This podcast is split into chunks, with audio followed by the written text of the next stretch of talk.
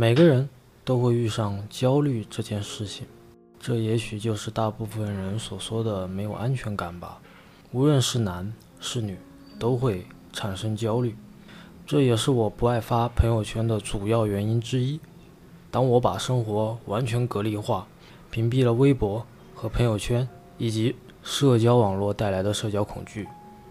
我发现我自己也陷入了某种焦虑感。今天这期节目呢，与焦虑有关，让我们聊聊现代人的焦虑感。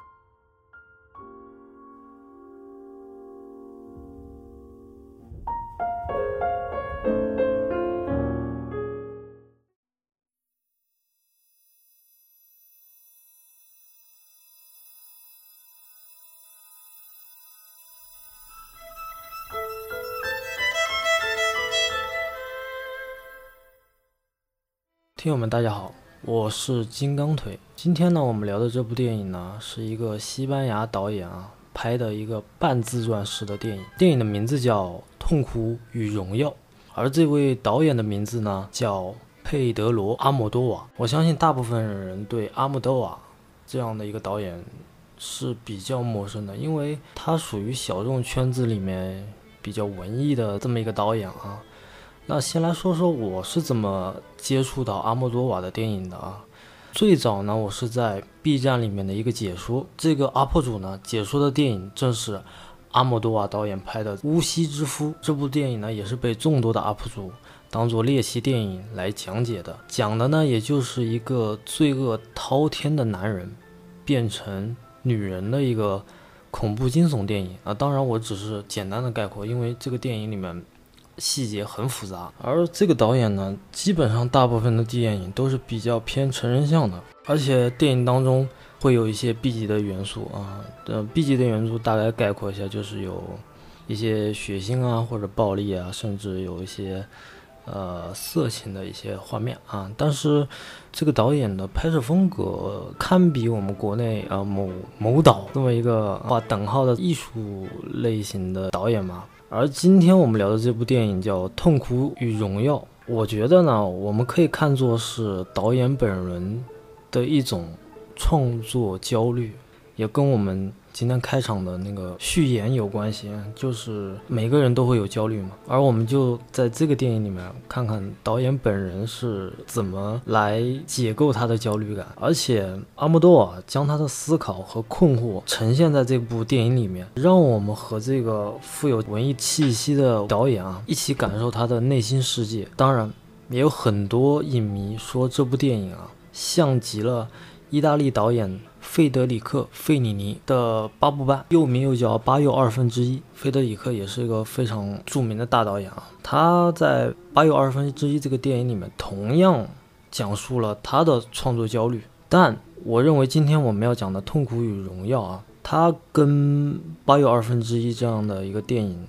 来进行一个对比的话，我觉得这两个导演。呈现的方式截然不同。我个人的主观感受是，我觉得费里尼导演啊表达的类似于很贴近我们现在生活的一种爱豆文化，就是一个偶像突然过气了，或者说一个偶像突然产生了某种这种焦虑感，他怕在他的粉丝面前变得不那么出众，或者说甚至他表演的节目、演的电视剧、他唱的歌不那么受到粉丝们的喜爱。他是继续做爱豆他自己本身，还是说要迎合粉丝们的需求，变成他们要的那种爱豆？我觉得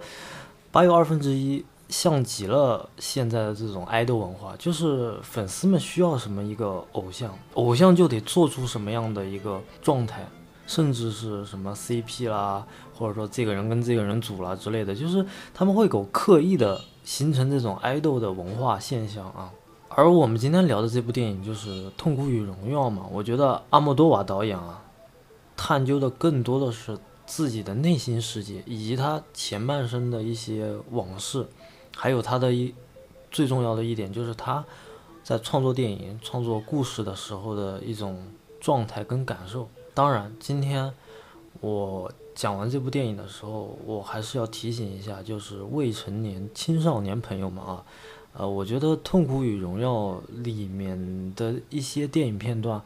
还是不太适合未成年观看的。当然，如果你们想要看的话，也请在大人的指导，或者说是有比你年长的一些长辈，或者说是一些大哥哥大姐姐、成年人的引导下来进行观看。因为这部电影大部分没有血腥的画面，只是会有个别的一些关于 LGTP。甚至一些男性生理上的一些特征，所以这部电影还是在大人的指导下进行观看。如果感兴趣的话，但我觉得未成年也未必喜欢看这部电影，因为这部电影极其的平和，极其的慢，甚至开场就有一种让你感觉像昏昏欲睡的那种感觉。但是如果你要沉静下来去感受这部电影的话，就是你能看到这个电影有。阿莫多瓦导演要呈现的他的内心的焦虑感，以及他内心世界的那种创作的灵感是由何而来的？因为这部电影本身就是他的自己的一个半自传式的电影，是他来拍摄他自己。今天就不太主要讲影评这上面的东西了。我觉得这个电影固然有它的一些优点，当然也会有一些缺点。当然，我相信。嗯，每个播客做播客节目做过这个《痛苦与荣耀》，应该是大部分把优点跟缺点都说很透彻了。呃，我觉得我要补充的是哪些呢？我觉得是在这个电影里面，我我能感受到阿莫多瓦导演的一个创作挫败感，就是我不知道，因为今年那个戛纳节。本来说这部电影很有可能会拿到那个金棕榈嘛，结果被那个韩国电影的那个奉俊昊啊拍的那个《寄生虫》给拿了。但是那部电影我也看了啊，那部电影说的很直观一点，真的是一个商业类型电影，还不是很特别文艺。而且我看完《寄生虫》，整个人的感觉也就，我觉得不没有太多的触动我的地方。如果说是一种仇富的心理的话，如果看这部电影，你能有一种啊感受到一种仇富式的一种爆发式的一种东西。但是我觉得，呃，韩国电影这个寄生虫啊，我觉得它没有很好的讲解构人性或者说人心里面的那种，呃，那个电影的话，我会找个时间找一个嘉宾专门来聊一下啊，寄生虫。我们今天主要还是聊聊这个《痛苦与荣耀》啊。就我们刚刚讲到，阿莫多瓦导演有一种创作焦虑感，而我觉得创作焦虑感是来自于他创作的挫败感。肯定每个人希望自己做出来的东西受到更多人的喜爱，但是如果别人会有质疑呢，或者说会有不同的声音呢？我我觉得在电在这个电影里面开场的时候，就是导演因为病痛的原因嘛，就有点说是因为病痛，所以。拍拍不了电影，甚至有一种不想拍电影的状态啊，就跟大部分的演员，如果一旦过气，或者说一旦没有了这种表演欲望，或者说表达欲望，会找什么来刺激自己呢？在这个电影里面也很好的呈现了，就是他之前的一个演员啊，跟他一起拍摄了一部电影嘛，就是就是因为他每次这个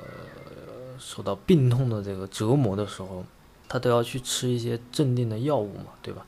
然后认识了这个演员朋友之后呢，因为很久不联系了嘛，然后他就知道了可卡因是可以治疗这种痛处的啊，就是不能大量吸食嘛。然后他就找一些东西让自己刺激一下。因为我今天也是希望青少年朋友们可以慎重的去看待这部电影，因为这部电影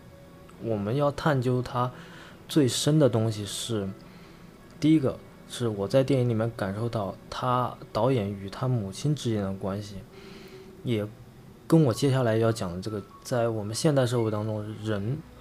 与家人之间的亲子关系啊，不管是你说你是有孩子的，还是说你是有父母的，你们之间的这种纽带之间的关系，可能会有意见不合，甚至我在这个电影里面特别感受到，快要到结尾的时候，就是。啊，阿莫多瓦导演，就是他的母亲对他说：“说，说你并不是一个好儿子。”然后导演就问他说：“我不是吗？”然后他的母亲说：“我不是。”然后导演说：“是不是我没有成为你想象中中的那个人？你想象我成为什么样的一个人。这这就是一个亲子关系，很多亲子关系现在面临的一个呃比较社会化的一个问题，就是父母对于孩子的期望或者说期望是他们可能是认为他们在年轻的时候没有成为一个什么什么样的人，希望把他的希望寄托在孩子身上。但是我的深刻感受是，我觉得孩子也是一个个体，啊。嗯，尤其是满十八岁的孩子，他一旦有了独立的思考，一旦有了他自己的想法，以及他个人的一种个人意志的一种产生，他将不会是属于某一个说父母某一个人，他是属于他自己。在这一点上，我在这个电影里面就看到了有亲子关系这一点啊啊，当然了，在这个电影里面那个。就就是也会讲他这个导演儿时为什么要去逃学，因为他上的那那个是一个宗教的一个宗教的一个学堂啊，就是大部分要去学一些宗教的知识，然后才能学习文化字，呃，因为导演他自己。本身真的是一个就是平民家出身的人，通过自己的努力跟不断的对艺术的追求，才有了今天的这个在西班牙导演里面会有这么一个特别厉害的导演嘛？我觉得他拍的电影还是蛮有意思的，尤尤其是我看完那个《乌西之夫》那个电影，我觉得这个导演的脑洞巨大，而且他对于这种美感的追求。特别的深，在这里面我们还会看到这个导演里面对这种同性恋的这个这个表达倾向，也有他的一个个人的阐述，而且很多人说嘛，就是说阿姆多瓦导演是真的是一个同性恋类型电影以及女性电影的一个标杆。如果说要说到同性恋题材，要说到女性题材，那就不得不提到西班牙导演佩德罗阿姆多瓦。所以今天我。把第一部分的一个感受就跟大家聊到这一块，那我们第二部分要主要聊哪些呢？第二部分我们主要要聊聊这个电影的里面的一些空间，空间的拍摄。我觉得这个电影里面很很有美感。第一个是空间拍摄，第二个是色彩，啊，然后构图特别美观，而且是画中画、戏中戏、框中框的这么一个结构来拍摄的啊。然后呢，我在会在第二个部分里面着重的去聊一下，几个我比较记忆犹新的片段。然后今天我们在第三个外延环节，我觉得我个人是有一个表达倾向，是想推一下这个月份有一部国剧叫《小欢喜》，这个剧跟我们中国的一些社会现象。联系起来还是蛮有意思的，也跟今天我们要聊的这个痛苦与荣耀也能联系得上。就是我们在第三个部分里面会外延一下这个环节，那我们接下来就开始第二个部分。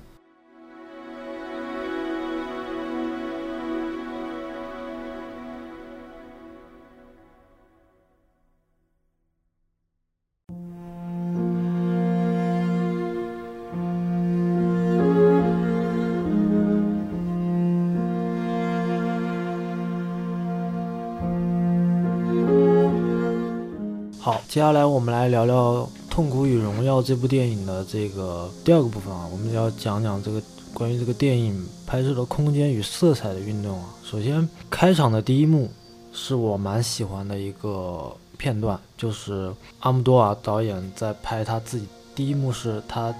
潜在他们家的游泳池里面，整个人就泡在游泳池里面，那个游泳池上面不是会有一些相当于游泳的一些这个标线吗？由这个标线慢慢慢慢慢慢来拍摄到他整个人沉浸在游泳池这么一个状态，有两条线，第一条线是游泳池上面的标线，第二条线是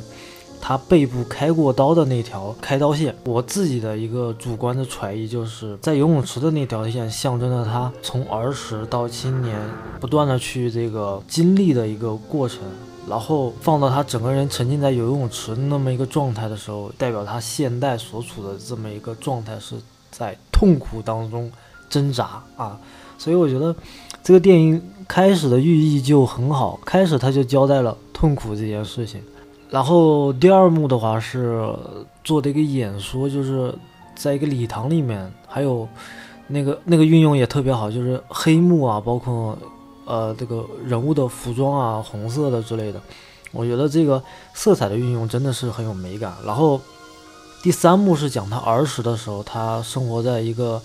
相当于贫民窟的这么一个西班牙的一个一个相当于住在洞穴里面的这么一个居住环境当中，你会看到。哇，全是白色，白色的这种宁静感与儿时的那种融洽感嘛，特别像去年的一部电影，就是那个阿方卡索隆导演拍的那个《罗马》啊，就是网飞那个制作的嘛，所以特别就是有点像那个罗马的风格。但是这个《痛苦与荣耀》又是个彩色电影，不同的是，人家网飞拍的那部电影是黑白的啊，然后呈现出一种艺术感官。第二个弹幕也是我刚刚在第一个部分里面讲到的，就是关于这个戏中戏、框中框这么一个，我觉得这么一个电影叙述的风格吧，就是他将导演在戏里面演他自己，但他在戏里面之外，同时在拍摄他儿时的那个片段，是通过他在电影里面的那个自己来拍他儿时的片段，特别像梦境，梦境的感觉，是一层梦境叠着另外一层梦境，再叠到他。这个现实当中第三层梦境的这么一个状态，就是我觉得这个阿姆多瓦导演很有意思的是，他将一些概念，甚至一些科幻的脑洞融入到这个《痛苦与荣耀》里面。如果你们从这个电影里面单方面去看，他在演他自己的这个角色，角色是由那个安东尼奥·班德拉斯来演的嘛？这个这个演员也是一个西班牙演员，曾经演过《佐罗》，然后。他演导演自己嘛，他就说他一直想拍电影，包括到这个电影结尾的时候拍那个儿时的那个片段的时候，哎，是他作为导演的身份来拍他儿时的自己。如果我们再切换一个更大的脑洞，就是说在荧在拍他自己的那个荧幕后头，又有一个人在拍他自己，这就是一个阶段，就是相当于一个上帝视角的一个看法，从中年时看自己整个。儿时、青年，包括自己曾经生活的那些经历，嗯，你从全局观看待你过去的这么一个过程，而你现在的这个过程，又是从你在慢慢的背后这么去看自己的一个过程，就是整个格局就是很脑洞，很大的一个空空间几维的一个概念，在这个电影里面，我觉得哎还比较有意思啊，就是这种框中框、戏中戏、梦境中叠了另外另外一层梦境，这就像导演做的一个梦一样。他可能认为他他在现实当中是不是还有另外一个梦啊？还是不是还有另外一个人在用眼睛盯着他，看审视他现在的生活呢？也是我觉得《痛苦与荣耀》与《八又二分之一》的这部电影的一个区别吧。我觉得起码导演把脑洞放进去了，我觉得 这是一件蛮有意思的事。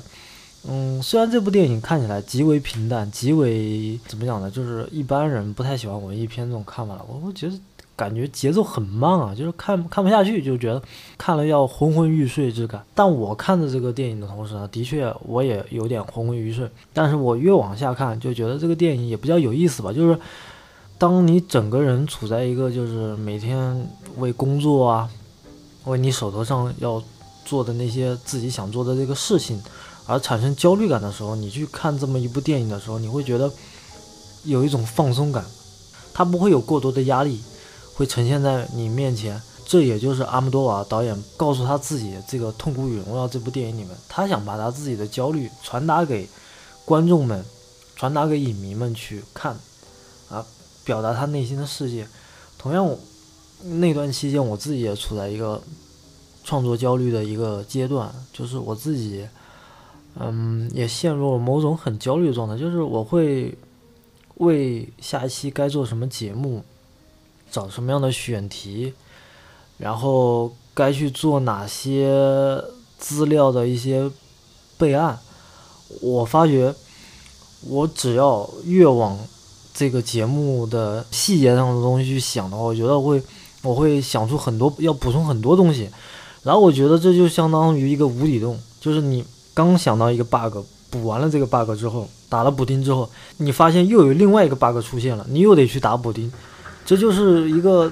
特别让你反复折磨你的一个过程。所以今天我来聊这个《痛苦与荣耀》这期节目，我也是觉得把我的个人的焦虑也放在这期节目里面。我觉得整个人状态是，因为有工作嘛，啊，工作是不能丢，这毕竟也是一个养家糊口的一份事情。但是自己的这个节目肯定也不能丢，所以就会在这两者之间会去做博弈嘛。所以这也是我一直以来为什么说有我的电台是处在一个不定期更新的一个状态，是真的有时候因为时间比较紧，然后我得想办法抽空，或者说即便有时间，也可能说上了一周的工作比较累了，也想。放松一下大脑，就是很少去想一些事情，就是我会找一些说点来去聊，可能会在生活日常当中发现的一些，哎，日常的一些琐事，或者说是我们社会当中发现的一些趣闻，甚至是我从电影里面看到的一些内容，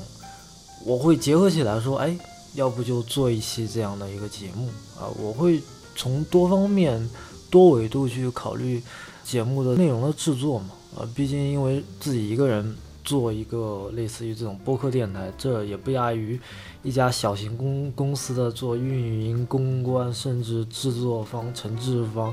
呃，图片的推广等等一系列，这真真的是让我体会到了从幕前幕后以及整个宣发，包括策划，还有文案的编辑，我感觉真的是一个非常让你觉得。并不是说这件事有多复杂有多难，但是这件事你想做的非常专业，或者说非常的精妙，或者说，呃，这个文案做的非常好，这个这个文章会引来多少流量这种，我我现在还没有达到，只能说我只是说我会去做，会做这件事情，但不代表我能做的非常的专业这件事情，所以这也是我一直以来。对自己的一种困惑，就觉得自己这个公众号做的好像并没有太出色，但是也会每期节目也会不断的更新，因为因为公众号里面的内容也是跟着节目来更新的嘛，就是节目一旦投放了，那公众号里面的内容也应应该相应的按照时间点来进行投放啊，然后我觉得这就是我在第二个部分里面想跟大家分享的这么一个。内容，啊，我不知道大家有没有 get 到大家的点啊？反正我看完这部电影的最深的感受，就会从这几个层面来跟大家聊一下啊。然后下面到了我们第三个部分了啊，我们今天要外延一部国剧啊，也是近这一两个月刚刚在这个各大的一个什么东方卫视啊，跟那个。什么浙江卫视好像是放的一个国剧啊，叫《小欢喜》啊。我我作为推荐的一个理由是，跟我们今天聊的这个《痛苦与荣耀》这部电影，哪些类似于对等的一些关键词在里面呢？首先我要提到的一个是中年危机，《痛苦与荣耀》这部电影里面，阿莫多瓦导演也应该处在一个中年阶段啊。然后这《小欢喜》里面，就是黄磊演的这个角色，也是处在中年期被。裁员之后，呃，处于一个待业阶段，失了业嘛，没有工作。因为《痛苦与荣耀》讲的是导演的焦虑，而《小欢喜》里面会涉及到这个生活，我们在日常生活当中碰到的一些小人物啊，可能是比你年长的一些大人，或者说可能是比你大大十几岁的一个大哥哥，或者说一个朋友，他失了业这么一个状态，所以。推荐小欢喜的这个这部国剧的原因，我觉得这里面涉及到的不单单是这个中年危机以及成年人的焦虑吧，更多的是我在这部电影里面看到了这样的字眼啊，嗯，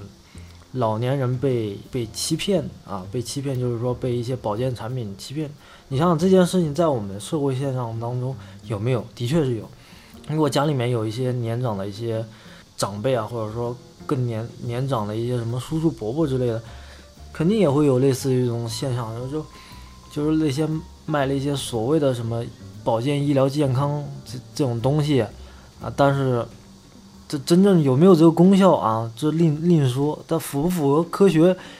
呃，那个论证也另说。所以说，这就是大部分老年人为什么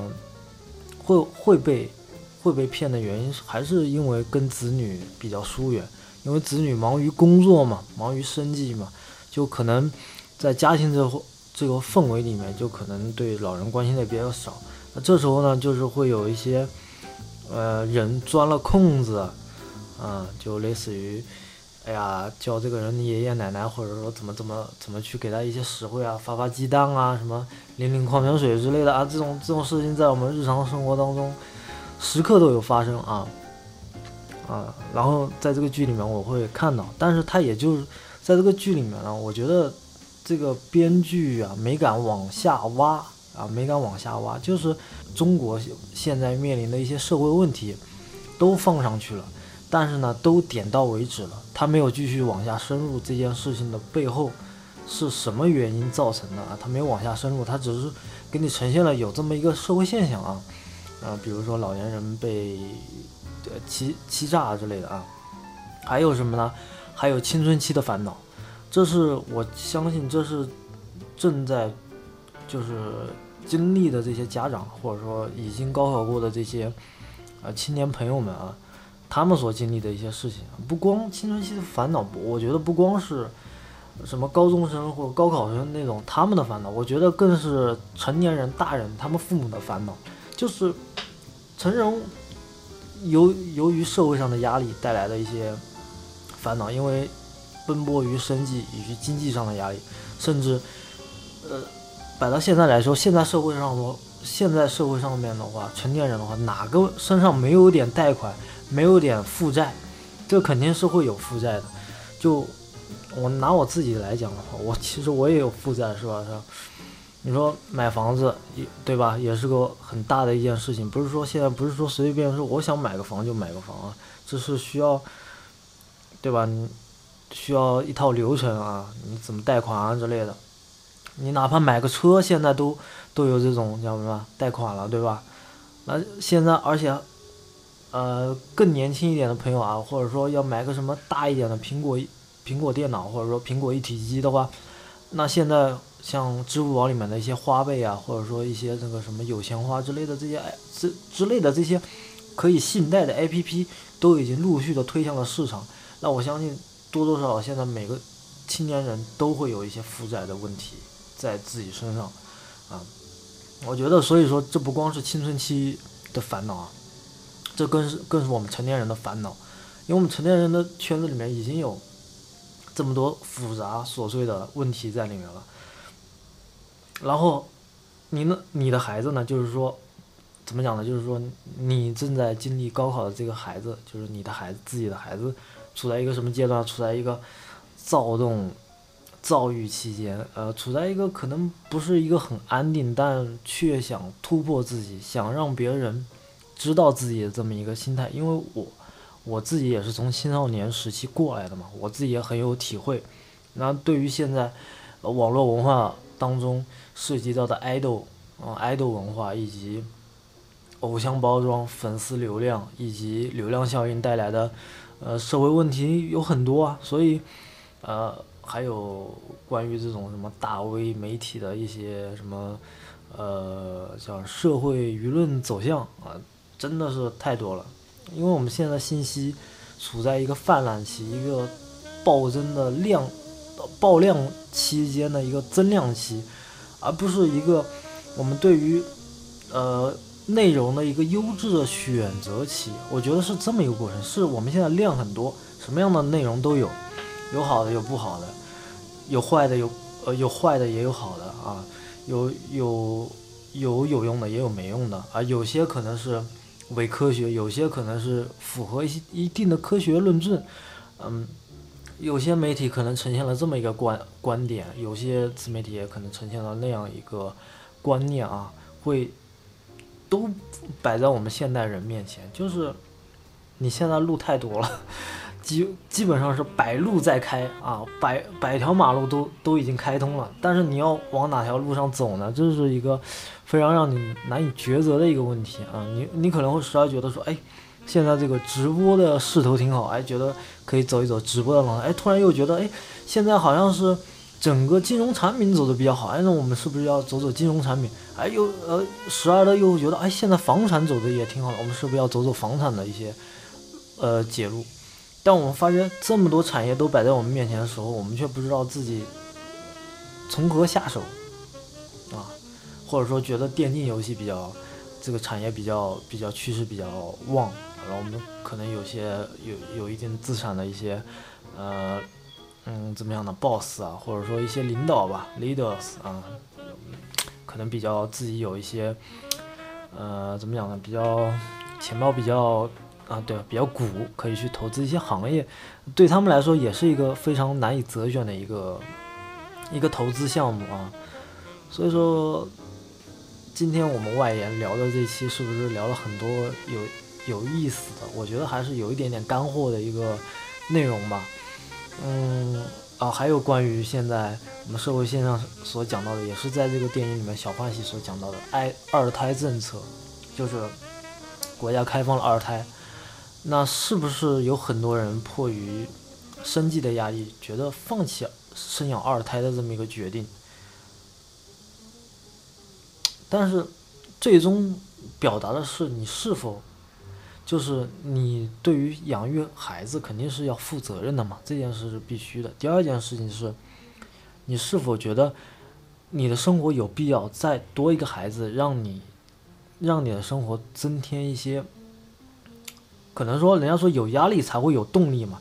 你你会觉得，如果说有一个新的孩子降临之后，你的生活会给你带来巨大的变化的同时，你会不会选择说，哎？再去努力一把，为自己的另另外一个孩子再去努力，再去奋斗，啊，会不会有这么一个过程？因为现在基本上二胎开放的政策之后，都是一些高龄产妇还比较多啊。像现在年轻人的话，嗯，不愿意生二胎，大部分的原因就是因为现在还是觉得经济能力跟不上。如果再生一个孩子，呃，会不会给自己的原本的美好？小青年夫妻的美好生活带来了一定生活压力呢？啊，很多年轻人或者说比较对经济上面比较这个了解，甚至说自己在家里面就有做好经济的这个什么，相当于案本，类似于说我这一周花了多少钱，我下周花了多少钱，他会有一个相当于一个 A P P 嘛，不是有一个什么呃，有一个有一个类似于这种软件会给你，就是相当于告诉你这一周呃你的钱去了哪里。花费在什么地方都会，现在都会有一些相当于比较打理你的一些，嗯，经济的一些消费的一些问题啊，所以说还是挺多的啊。然后还有一点就是，呃，不光是这个，我我们我们本身自己也是在父母眼中也是个孩子嘛，就是我们在我们自己父母眼中之间的关系，我们。跟父母之间的关系，说说直白一点，也就是亲子关系。那我们对于父母之间的这这层关系是否融洽，是否和谐，这真的也是一个问题。还有一点就是，像我这样的年纪的这么一个人，也会有自己的子女，对吧？自己的小孩儿，或者说自己的孩子。那你跟你自己之间的孩子沟通是否有障碍？你跟他的关系，亲子关系是否亲密呢？这也是，这我在看这个国剧当中啊，这个联想到的一些问题，就是亲子关系还是挺挺重要的啊。因为西方对于亲子关系的鉴定的话，也会有很多这种关于教育啊啊心理学上都会有一些这方面的一些，呃，类似于一些呃不成文的一些理论知识吧。啊，不光是这样子，就是我们怎么跟孩子相处，又我们又怎么跟父母相处，这真的是一个双双标的这么一个过程。然后孩子要跟你怎么相处，孩子要跟你的父母怎么相处，这也又又是另外一种双标的过程。那你的父母跟你怎么相处，你的父母跟你的孩子又怎么相处，就这就是互相在引力的这么一个过程啊，互相在。不断的双标的一个过程，就是人嘛，处在这么一个社会阶段，因为社会就是由人组成的，社会的，社会的一些相当于，呃，规章啊，或者说法律啊，甚至制度啊，也都是由人来制定的。那我们是否能在这个制度下，我们能将我们自己个人的生活过得更好呢？这也是我觉得今天来聊这期节目的一个主要原因啊。我在《痛苦与荣耀》这部电影里面看到了阿姆多瓦给自己的和解，就是当自己呃已经可以忘掉过去的种种。来表达自己内心的世界，是否要继续去从事自己热爱的事情？就在这个电影里面，我看到阿姆多瓦说：“我要继续拍电影，我要继续做我自己想做的事情。”他不光说我的创作挫败感，可能这个作品没有得奖，或者说没有得到大众或者说更多更更高的这种相当于艺术标准的评价，或者说这这这这类军精英群体的这类评价的话，我是不是对自己有？就就放弃了。在《痛苦与荣耀》里面，我看到了阿姆多瓦导演说，在这个电影里面，对自己最最深的表达就是，还是会继续拍电影，还是会继续做自己想做的这件热爱的事情。嗯，那反观我在这个这个国剧《小欢喜》里面，我看到了这么一类人群，就是对生活虽然生活有。不如意的地方，但每个人还是会坚持继续生活下去，因为人家说了嘛，“家家有本难念的经”，每人与人还不同呢，就每个人处在的当当下处在环境都会面临着不同的问题。嗯，就像人家就我以前经常听别人讲说，你别看这些就是这些好像有名的人，或者说有些有些人 看起来外表很光鲜亮丽，但是。他真正生活的幸福，或者说他自己家庭有没有矛盾呢？这你也不知道，因为，他只是让你看起来他，他表面上看起来说让别人觉得哦，他生活的挺好的，但是他真正他自己内心觉得很满足嘛，对吧？就是每个人还是要对标自己的个人、个人啊、个人，还有自己，就是我刚刚讲的自己与自己的孩子、自己与自己的父母之间的关系是否能。融洽，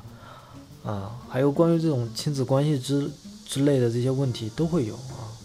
包括我在那个《痛苦与荣耀》里面，我也感受到了这个导演与他母亲的亲子关系特别的微妙啊，微妙啊，这一点就是我觉得为什么今天能让《痛苦与荣耀》跟《小欢喜》这个我们就最近的这部国剧能对标起来的一个原因是，《痛苦与荣耀》也涉及到了这个亲子关系的一些东西，我相信。阿姆多瓦导演对这个 LGTP 这个倾向的个人表达，他的母亲会很认同他对于同性恋、同性恋或者说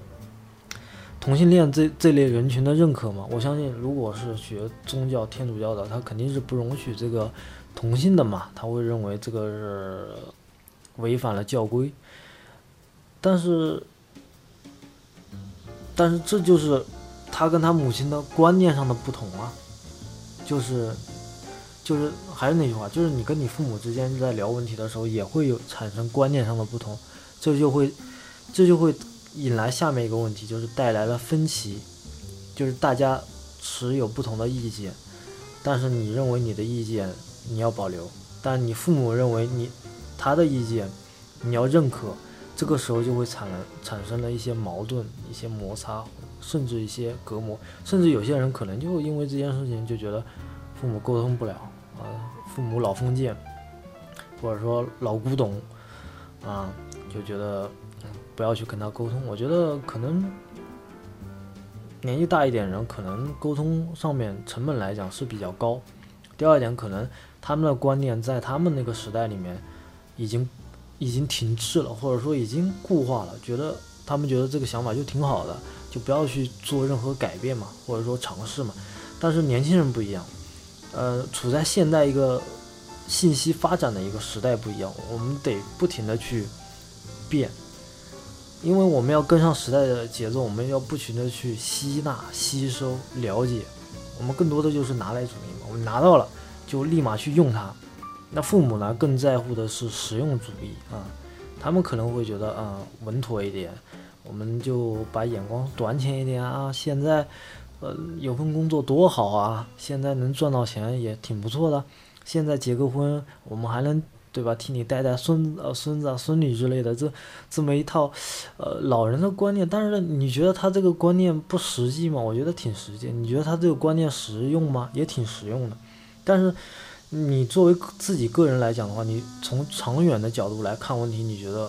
我的生活不想这样过，我不想把我的生活搞得一团糟，或者说甚至我的生活就这么停滞不前了，嗯，因为对很多青年的。像我一样大，或者说甚至比我小一点，甚至再比我大一点的这些朋友们，大家都会有一种渴望，说一年更比一年好的一种心态，甚至说，我今年啊做到这个位置，我明年我要继续努力，再成就另外一个啊天地了，对吧？所以，就每个人会对自己未来会有一个一些期期许，虽然说人是有时候就是。爱做梦，但是这是实话，这是这是我们的 DNA 里面的一些改不了的东西吧。就是人是爱做梦，的确是的。因为如果人不爱做梦的话，我们没那么多想法，没那么多稀奇古怪的一些所谓的梦想的话，我们就看不到现在这么一个发达的社人类社会文明了，对吧？所以这也是我今天想来跟大家聊这个电影。啊，聊这部剧的一个主要方面嘛，啊，然后今天外援环节我就差不多就聊到这里，然后如果大家这个有什么要补充的话，也欢迎在我的订阅号或者我的这个各大的播客平台啊，包括在苹果还有喜马拉雅，欢迎留言。那今天我们的节目就聊到这里，嗯，这里是有稿的电台，我是今日的主播金刚腿。欢迎大家收听本期节目哦。